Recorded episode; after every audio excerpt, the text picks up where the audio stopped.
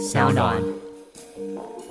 那回来，民众党的策略，他现在要搞直播，他可能也许流量可以很大，一万、五万、十万哦。你会说，干台湾最大台够屌了啦。可是你现在是要去选总统，十万够吗？十万狂粉够吗？十万狂粉可以再影响多少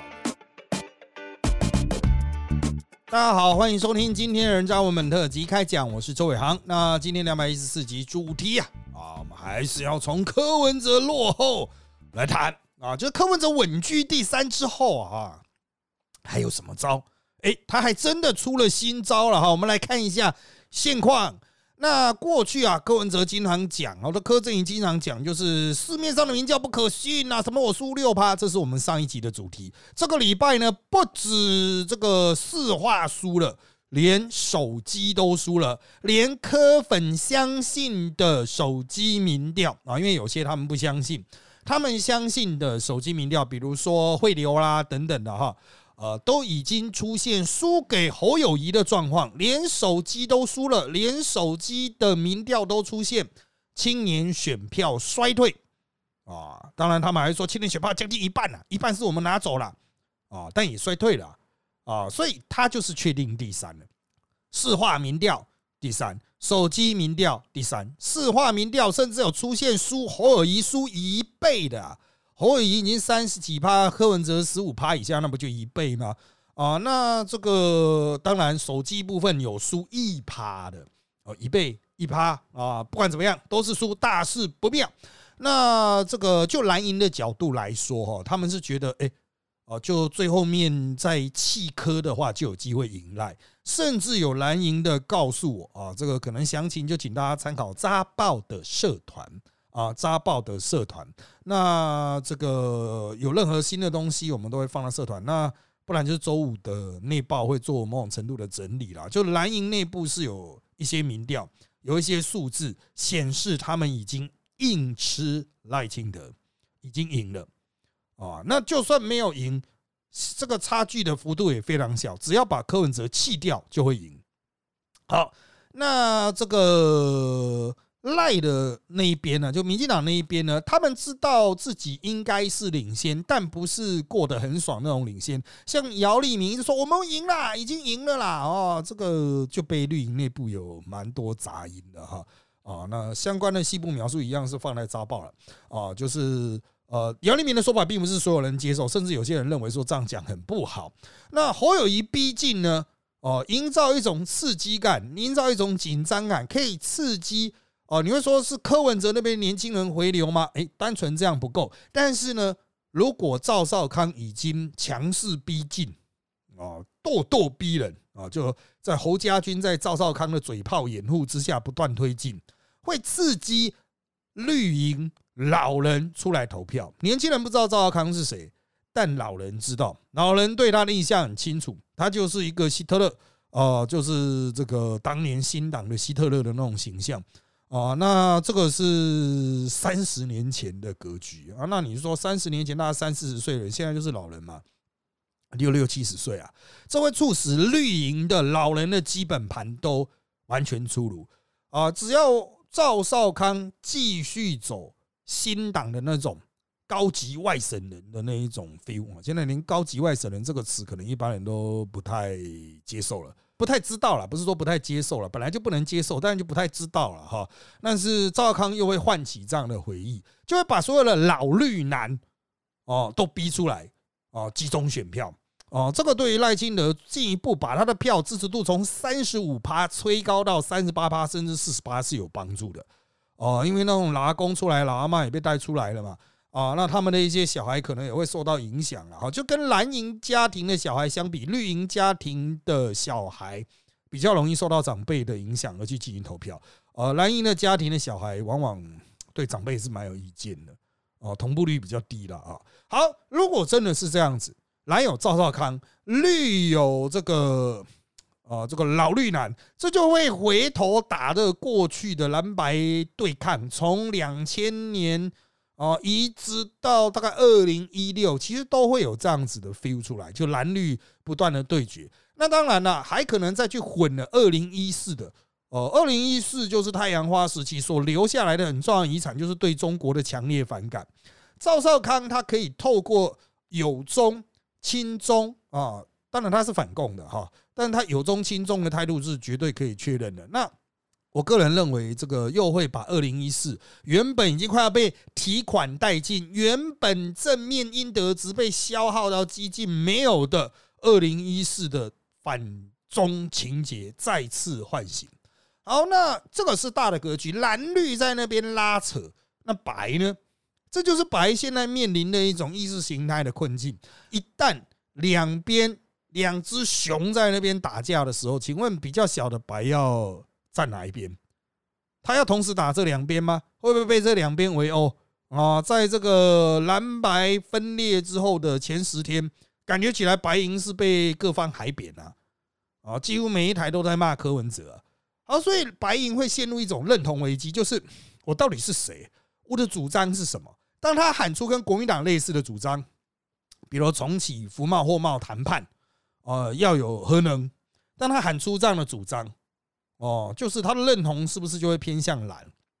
因为这是台湾百姓很自然的呃这种认知嘛，就哦，你主张呃重启合适，好，你是蓝的；你主张重新弄核能，好，你是蓝的啊；你主张福茂货贸，好，你是蓝的。他不会说这是一种白的特色，即便白子认为说我自有一套逻辑啦，我不会像蓝营那样子那么欠缺台湾精神、台湾主体性。啊，我不会去卖弄大中国情怀，但是呢，如一旦你强调这点，人家要定义你啊，你绿的。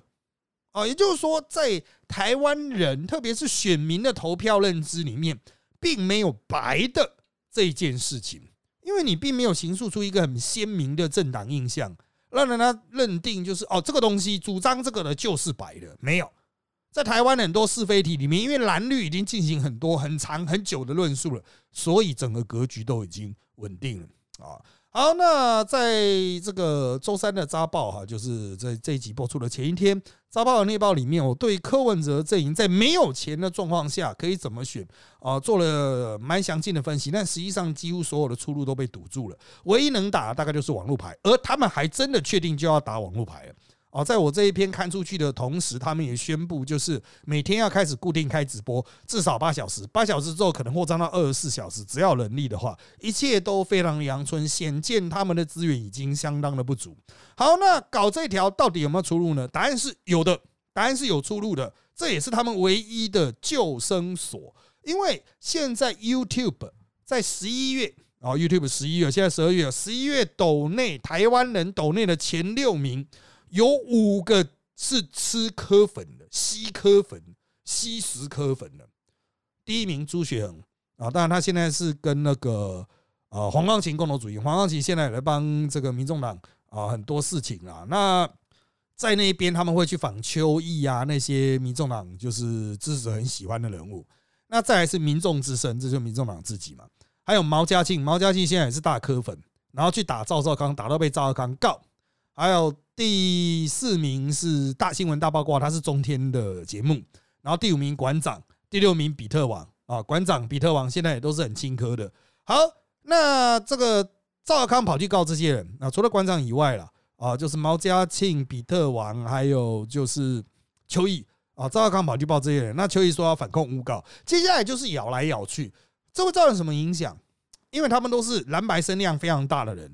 彼此互咬的话，就会造成蓝白冲突推升，这不利于他们最后阶段发动气包，因为双方撕破脸嘛，持续撕破脸嘛。即使上面认为说不要打了，下面还是打成一团啊。好，那回来民众党的策略，他现在要搞直播，他可能也许流量可以很大，一万、五万、十万哦。你会说，干台湾最大台够屌了啦。可是你现在是要去选总统，哎，十万够吗？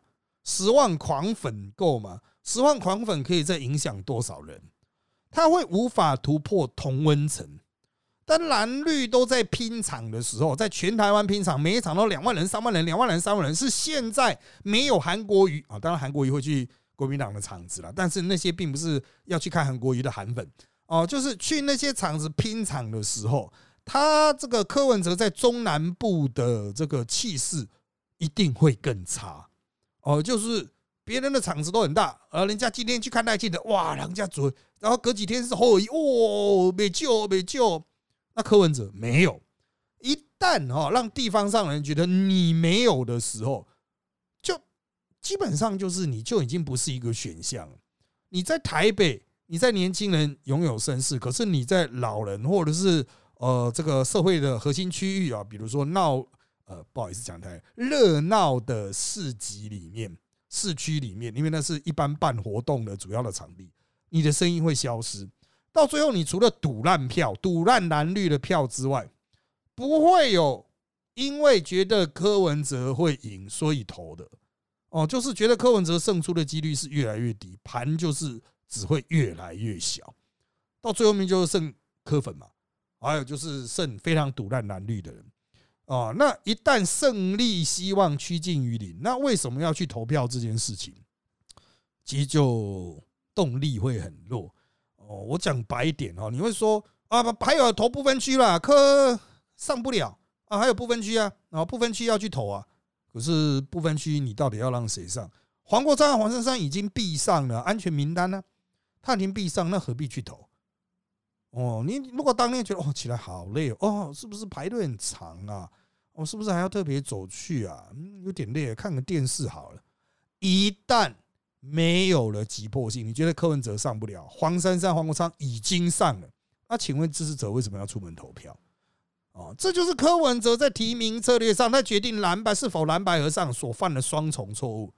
他把黄珊珊、黄国昌放的太前面了。如果放在七八名，那两个一定很重啊。柯粉一定说啊，干不能让这两个最重要的掉啊。同样的，哦，这个柯文哲没有蓝白合之后就没有钱了，没有资源了。蓝营的场子全部把它封住，他根本排不出行程啊！现在来说，就是哦，的确是有一些可能是环台的行程的哦，但是是坐车啊，不是徒步，也不是骑脚踏车啊，那种气势就会差很多。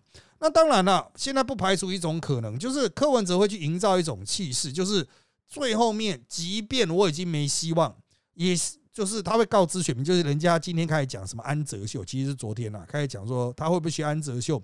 最后一刻呼吁选票集中给侯尔谊，然后希望国民党支持者可以投票给自己的不分区啊。那当然，这个交换有没有违法，可以再讨论。但是他最后面是不是可能喊出这一种最后一刻的投降、最后一刻的善意，让国民党来不及反应呢？第二天啊，这种口语就发酵，让就是讲白一点，就叫弃科保白，弃了柯文哲，保住白的不分区啊。好，那国民党早就知道这件事情了，这是柯文哲可能的招数，但国民党早就知道了。所以国民党接下来，如果民众党要去操作这种事情的话，他们就会打一件很简单的事情，就是民众党部分区前面的都是跟绿的，跟陈水扁、跟蔡英文合作过的，就黄珊珊嘛、洪国昌嘛，跟蔡英文合作过的嘛，哦，然后就是这个陈昭之是陈水扁的，哦，所以民众党是绿的，他就是绿的。哦，国民党人不要投过去啊，所以柯柯粉的票可能会投给国民党，但国民党的票可能不会投过去。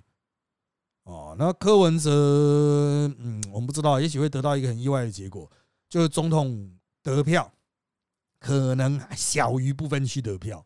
哦，那当然会是有一点难看啊。不过如果真的气得这么干净的话啊，我认为或许有击败打败机会打败赖清德，就是柯文哲气得非常干净。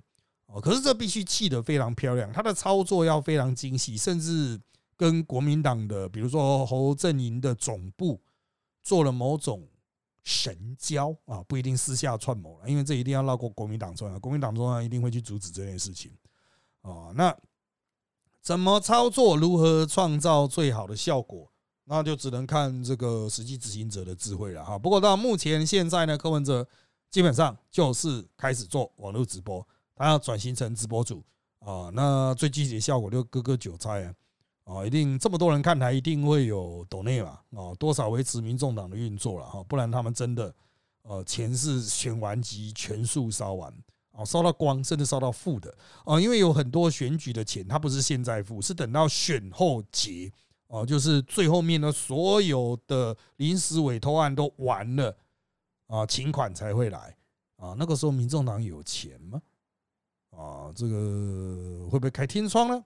我想柯文哲现在已经管不了，他也不想管了啦。好的，接下来是问题的部分。好的，第一个问题是双黄霸出阿北的戏什么时候会上映啊？呃，这个应该是等到选后啊，选后柯文哲可能会因为败选，总统输了嘛，一定是败选，那就是辞职。辞职之后接的可能是黄珊珊吧。哦，就是地质总是要有人维持啊，那个时候就自然完成过渡了啦。那如果柯文哲发动争权，产生民众党内部的权斗，因为选后柯文哲什么都不是啊，那原来挺靠柯文哲、依赖柯文哲那些人会不会翻脸啊？那些地方党部哦，那不是黄珊珊的人啊，啊，不分区才是黄珊珊的人啊，那这个会不会有一些内在的矛盾呢？啊，各地的议员还会听令吗？哦，势必会有一番腥风血雨啊！好，下面一题，神秘第七点会不会是蓝白再合的契机，让柯当格奎集中选票抢下总统大位？啊，神秘第七点就是在那个十一月十五号的六点协议之外，有人在礼拜三爆出，哎，其实还有第七点了哈。各方都没有真正去证实，那他也没有写在上面嘛，那自然是不算。现在在抛出这种类似的蓝白合的议题啊，与其说是要促成，不如说是要杀人，要伤害谁，大家就自己摸着良心思考。我们站在局外人的角度，你觉得丢这种消息哟，还是有蓝白合啊，让科当阁魁啊，啊什么的，嗯。或是让科去卡什么样的位置啊，或是要安排修线啊什么的，嗯，呃，这个你觉得呢？这是要杀谁的？我个人的角度认为啊，这个是要扯国民党后腿的，因为国民党现在就是把科甩开来选了啊，那应该不至于是国民党这边的，因为对国民党来说，传出这种没什么好处啊，就是根本就不在协议上面的东西啊。好，下面一题，现在民众党。柯批应选只是为了抢中间摇摆票拉下 DPP 吧，然后独立院三党不过半哦，是非常正常的策略。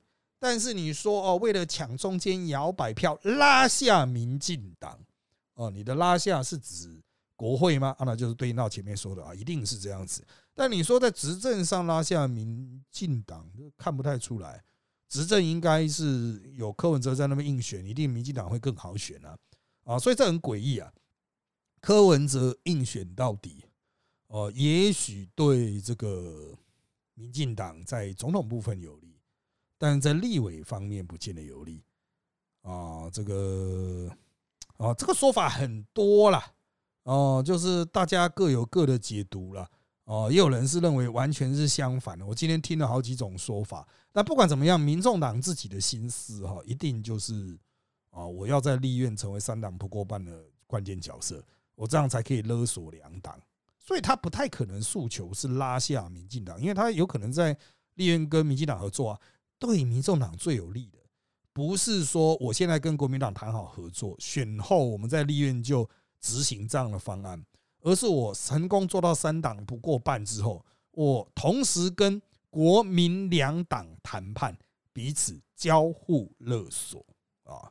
好，下面一题啊，呃，民众党一直都有路线飘渺的问题啊。国民党都是左派政党，让民众党柯文哲走一个极左路线，是不是有个一线生机？比如说大量提倡公民福利、社会正义。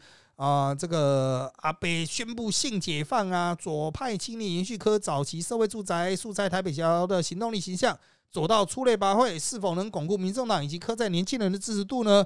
呃，很遗憾的，现在民众党已经是完全不只是布尔恰甚至资本界资产家的政党啊，因为副总统啊就是在那边，吴欣颖就是在那边，他的现任的五个立委啊资资本位很重啊。啊，只有一个赖香林没有那么样的资本位而已，哦，所以嗯，这个民众党要左，那就是一开始的时候就要左，哦，那现在他就是一路拉那个地方的豪杰啊，那个都是右派的了，啊，他就是一个小型国民党、小型民进党啊。好，下面题，如果科不走极左路线，那之后在党内啊互生吃大的双黄，是不是有机会走偏左路线呢？党内智者年轻人偏多，似乎也没有偏右的条件。网络上实行公平正义与实地与地方恶霸竞对抗的公平正义啊，也分陆军、空军。那这种空军公平正义能造成的政治联谊有多大的效果呢？呃，主打公平正义，比如说上次选举的时代力量哈，黄国昌主打的，他是有票，大概就七八多、七八趴啊。其实关注这一点的人也没有那么多啊，没有那么多。相对于民众党现在十几趴的盘，他们真的需要这块的盘吗？啊，那至于双黄会不会走偏左路线，我认为也不会。黄国昌离开时代力量，就代表他放弃偏左路线，他就是要走偏右的啊，他就是要与资本家好好相处了啊。你没看他跟吴兴颖就好好相处啊，跟《战国策》的吴春成明明捅他捅成这样的人啊，也还是好好相处啊啊。好，下面一题，假设都没招了，也硬着头皮选到底，还能保住一百万张票吗？败选后双黄带领的民众党是怎样的风气？下一任主席必然是珊珊吗？我认为黄珊珊出任主席的机会非常的高。但是选票哈，应该有一百五十万到两百万呐，就保底大概是一百五十万到两百万。如果再低的话哈，呃，可能是发生重大案件，比如什么强奸杀人或是什么的哈，哦，这个不分区大翻车，否则应该是不会呢哦，就是不会崩到一百万票以下哦，因为他们上次就超过了嘛，哦，那这次还有总统在选，怎么可能比上次还低啊？哦，这除非真的出大事啊。那至于双黄带领的民众党会是怎么样的风气啊？我只能说烽火连三月啊，家书抵万金了。哦，这个他们两个，呃，过去之所以能够合作，是因为有外部敌人。一旦外部敌人消失了，他们接下来在立院党团要怎么合作呢？好，下面一题，原本要打高虹安的罢免案，是不是为了要救柯文哲的选情而先搁置？至于如果要对侯乙的罢免案，是会形成另类的绿白合吗？好的，侯友谊罢免案、高安罢免案都要十二月二十五号才能正式开始。就我所知，有人会推，啊，有人会推。那侯友的罢免案绿白合吗？我认为也许是个合作的契机。就我所知道了，现在还不能讲，正在推动了，有可能是合作的契机啊，就绿白合作的契机，也许可以进一步在立院产生，比如说一月十三号新立院出来之后，更快速去推波助澜。啊，也许绿白就是结合成新的联合执政了，很难讲啊。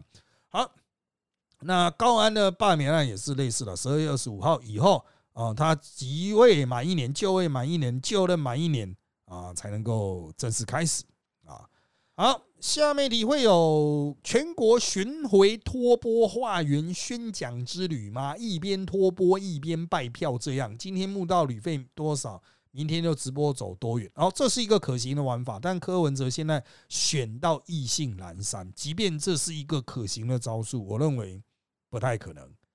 啊，绕台湾一圈，嗯，也要三十几天呢。啊，时间应该不不高啊。啊，他们很多行程都已经排到一月初了。啊，好，下面一题，请问柯文哲是不是眼看钱跟民调都到底了，干脆今年当成二零二八的暖身赛在玩？呃，先不要想二零二八吧，啊，这一关过了，还有二零二六，哎，就是地方大选，啊，你要维持民众党的那种一口气，势必要投入地方首长的选举，哦，那又是一场腥风血雨。下面一题啊，科拜选后可能辞党主席吗？啊，不是可能辞了，理论上应该要辞了，不辞会很难看呐，啊，不辞真的会发生斗争，哦，真的会发生斗争，哦，会有一个空壳党中央，哎。真的，我也不知道该怎么，就一个柯文哲坐镇党中央，他没有任何职务，也没钱。好，下面一题啊，阿北没钱了，网络战是不是只能号召柯粉在平台说好的，我投柯？哎，好的，我投柯，他们已经认为烂掉了，所以他们正在避免这一句话的负面影响，因为太多反串。可是之后哈要怎么做？我个人认为啊，哈，就是。其实就是传达阿北有多么悲苦，阿北都被欺负，阿北是年轻人的那种苦的化身呐。我带年轻人那么受苦，耶稣化嘛，你不是要说要变耶稣会吗？感召大家，那就吃苦啊，哦，那吃苦再去外面走，可能会有生命危险啊。那你就在直播中做一些很辛苦的事情，我也不知道要做什么事啊，仰卧起坐吗？我不知道了哈，你们自己去想，那不是我的责任。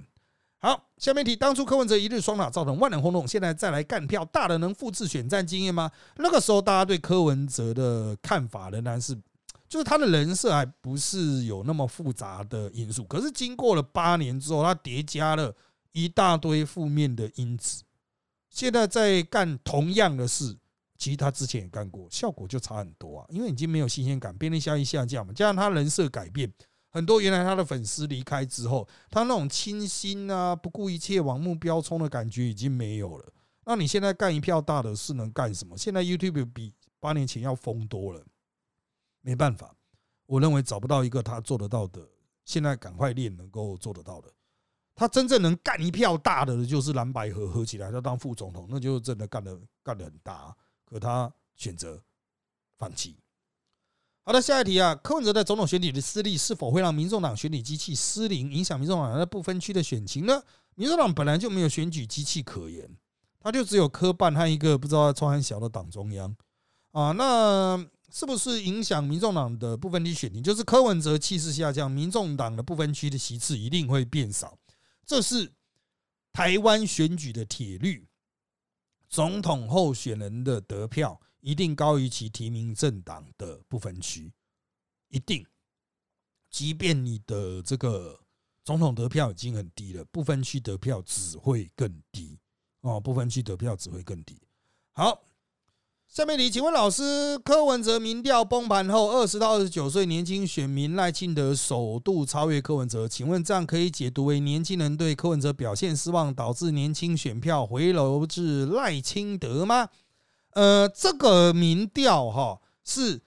呃，美丽岛的民调，美丽岛的民调可以做这样的解读。可是美丽岛的民调，它抽到的年轻人比较少，一直都被我们认为是不太能够表现出民民就是年轻人的真正的政治意识形态。哦，可是我只能说，嗯，就是见仁见智啦。哦，如果你单纯从这份民调去做解读的话，可能会得到这样的结果。但另外一份民调可能得出完全相反的结果。哦，其他民调侯友的年纪选票大幅增加。哦，这个到到底是哪一份比较能够呈现出年轻世代的真实面貌呢？啊，我觉得最好不要从单一民调，而是从多份民调看看有没有一个共同的趋势出来。好，下面一题，柯文哲有办法靠总统辩论逆风高飞吗？呃，我个人认为很难。他现在苦已经卖起啊，他接下来在辩论会的时候，如果提不出什么具体的证件，只是一直说嗯这有问题啊，那个有问题啊什么的。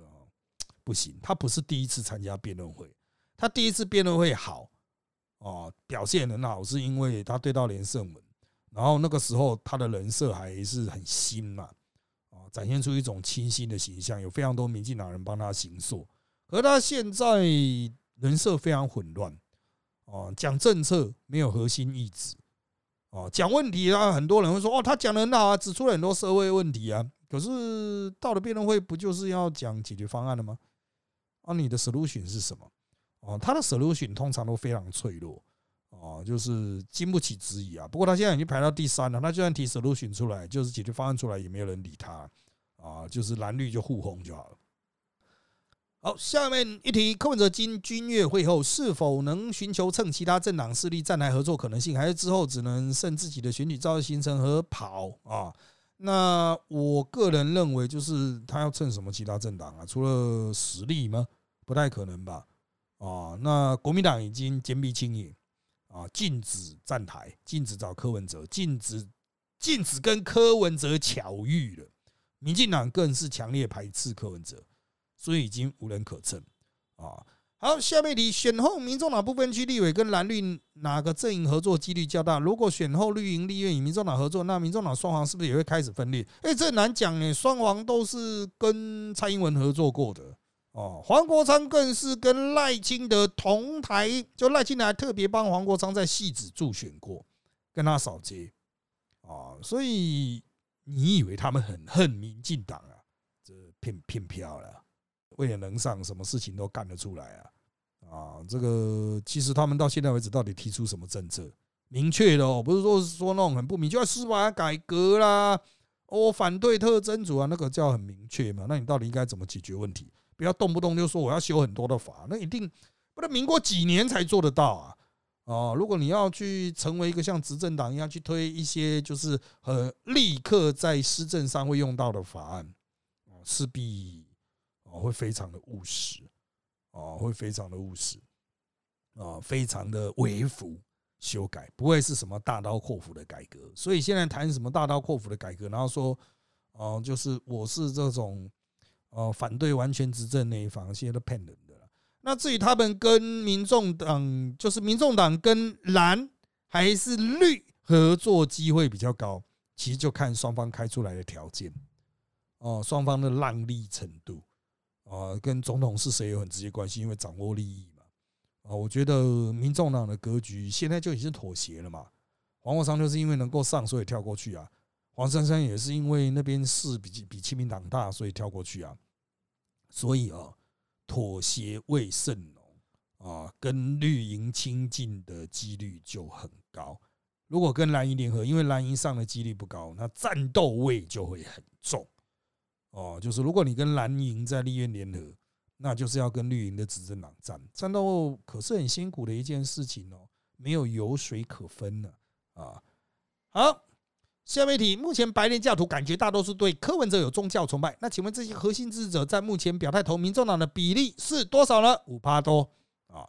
好，下面一题。